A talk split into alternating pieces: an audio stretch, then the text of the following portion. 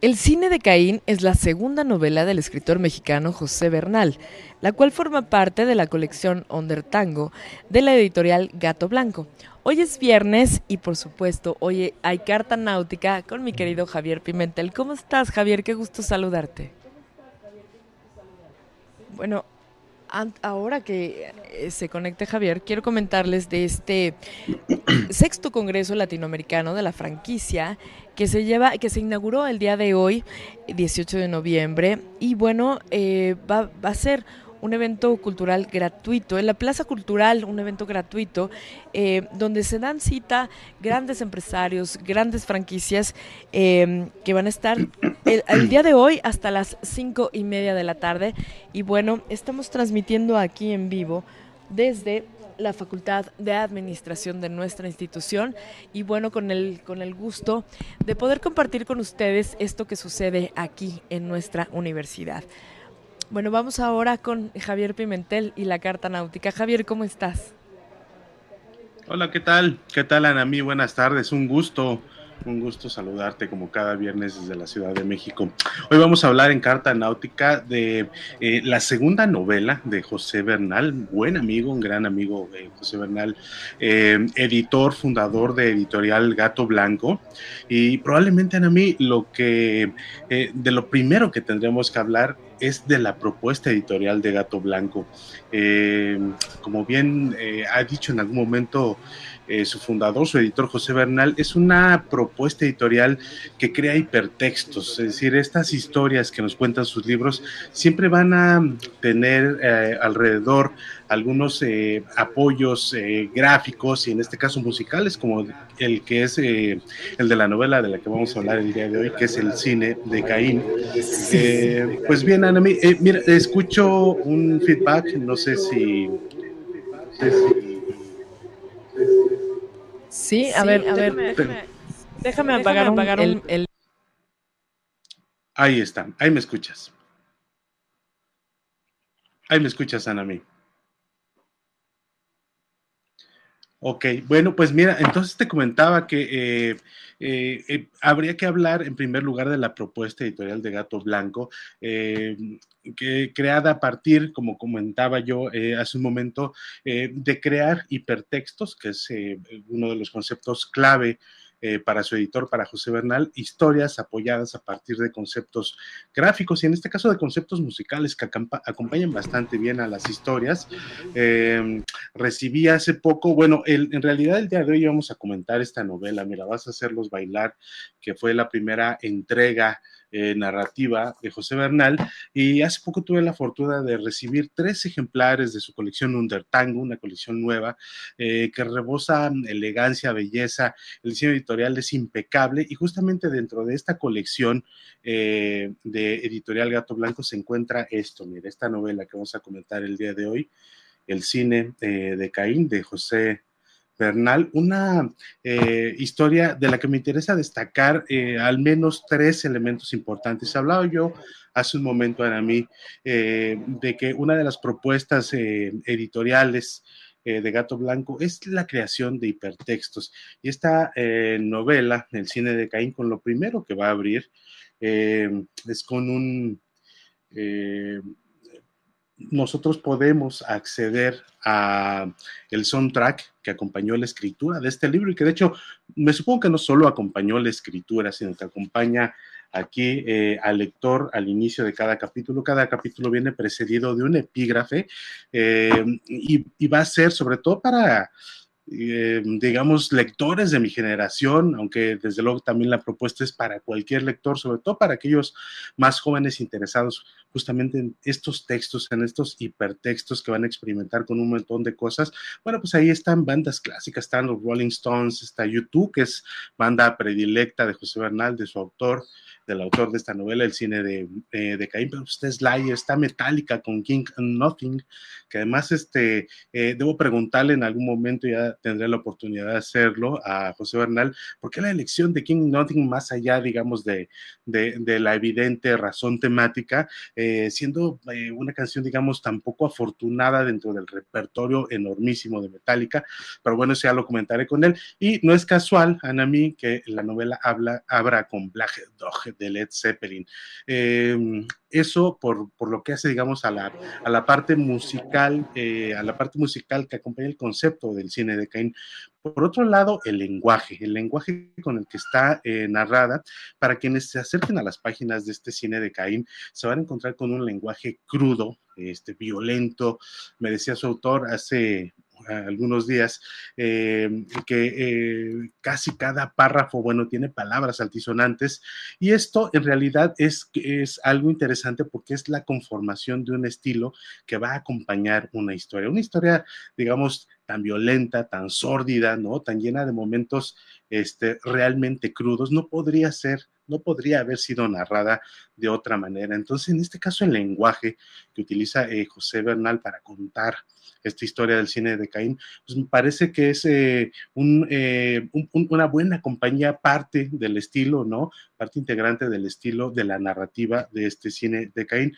Y por otro lado, me interesa destacar, antes de comentar brevemente a los personajes, la trama, pues es también la propuesta narrativa, contada básicamente a partir de dos voces narrativas, los dos hermanos precisamente que dan este eh, que dan motivo al título de esta eh, novela Baltasar del Millar y el Tecolote. Eh, son las dos voces narrativas que van a contar la historia. una de ellas incluso más allá de, de, la vida, ¿no? Más allá de la vida. Entonces, es interesante eh, cómo se va eh, concatenando los hechos que integran este cine de Caín. Y otra cosa que habría que eh, comentar a mí, porque decía yo que el lenguaje es parte integral de esta novela, es que esta novela arranca justo en un momento de una absoluta y tremenda resaca. una resaca en la que el personaje, Baltasar, va cobrando, va cobrando conciencia, va recordando a grandes eh, rasgos algunos momentos que lo llevaron justamente al momento en el que él despierta.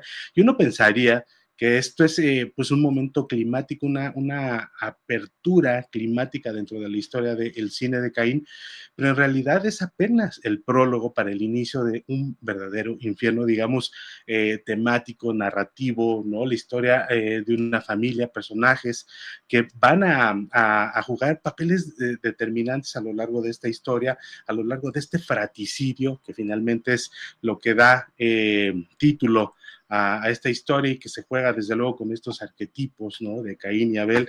Pero bueno, son, eh, decía yo, propuestas editoriales interesantísimas eh, para los lectores que se acerquen a este eh, cine de Caín, pues podrán acompañar su lectura a partir, decía yo, del playlist que está en Spotify, pero también van a poder ser testigos de la manipulación narrativa de un autor jovencísimo como es eh, José Bernal y que va a ir eh, va a ir metiendo a sus personajes a una trama verdaderamente vertiginosa, con un final que por lo menos para mí fue inesperado. La leí rapidísimo, me parece que eso es parte de, del propósito de su autor, este, meternos en, una, en sesiones de lectura verdaderamente vertiginosas.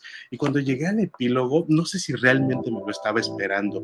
Para mí fue algo eh, completamente... Eh, fue, digamos, el, único momento de, calma, si es que puede existir esta palabra a lo largo del cine de Caín, pero que no quisiera eh, comentar aquí justamente para regalarle al lector la oportunidad de que pueda experimentarlo. Lo que sí puedo hacer, Ana, mí, es comentar brevemente eh, el arranque de la novela para que vean más o menos cuál es eh, el tono, el ritmo que le da su autor. Dice, el colmo sería que ahora tú quisieras ocupar mi lugar, hermano no, aquí el único muerto soy yo, así que abre los ojos, Baltasar. Esa va a ser una voz narrativa que va a entrar mucho después, mediada la novela. Y el personaje abre de la siguiente manera. Abrí los ojos.